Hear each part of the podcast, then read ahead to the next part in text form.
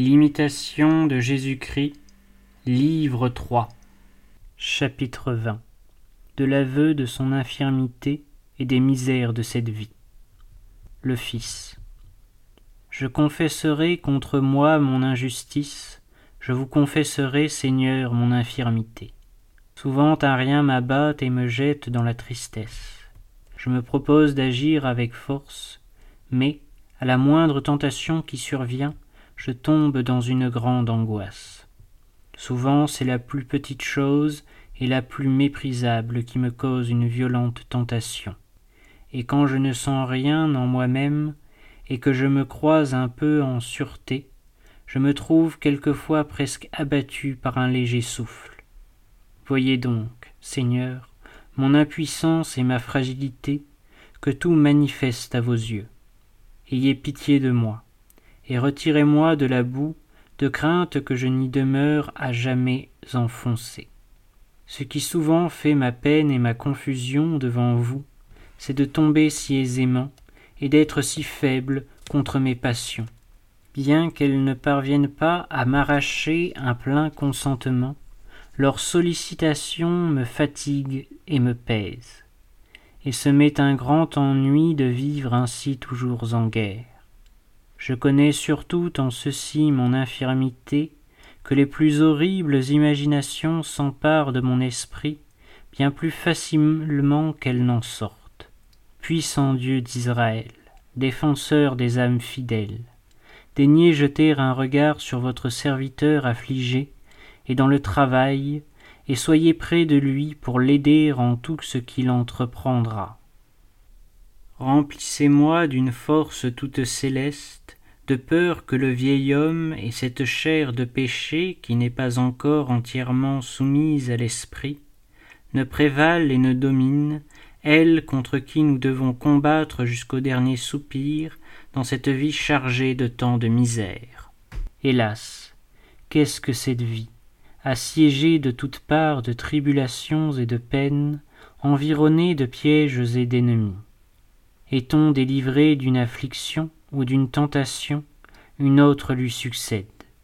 Et l'on combat même encore la première, que d'autres surviennent inopinément. Comment peut-on aimer une vie remplie de tant d'amertume, sujette à tant de maux et de calamités? Comment peut-on même appeler vie ce qui engendre tant de douleurs et tant de morts? Et cependant on l'aime, et plusieurs y cherchent leur félicité. On reproche souvent au monde d'être trompeur et vain, et toutefois on le quitte difficilement, parce qu'on est encore dominé par les convoitises de la chair. Certaines choses nous inclinent à aimer le monde, d'autres à le mépriser. Le désir de la chair, le désir des yeux et l'orgueil de la vie inspirent l'amour du monde, mais les peines et les misères qui les suivent justement produisent la haine et le dégoût du monde. Mais, hélas, le plaisir mauvais triomphe de l'âme livrée au monde.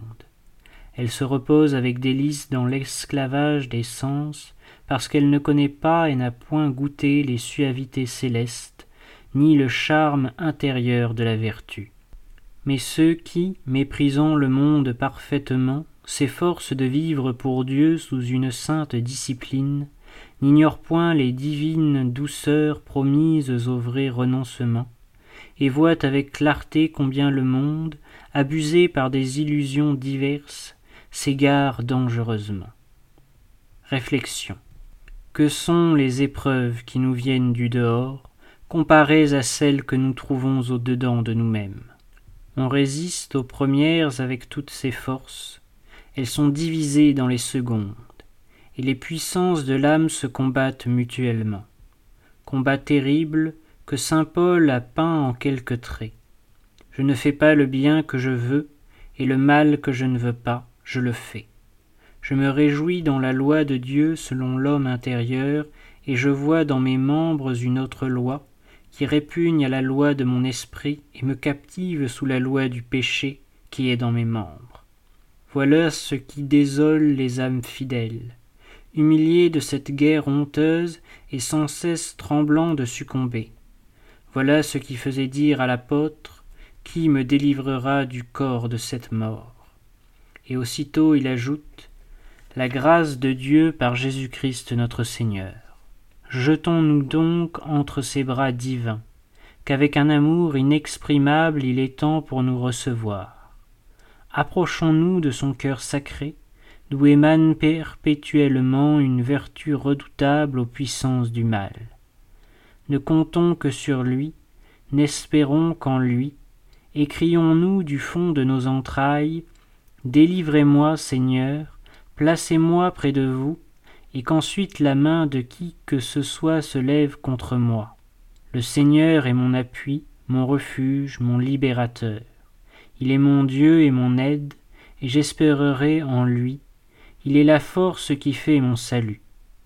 Je l'invoquerai dans mes louanges, et je serai délivré de mes ennemis.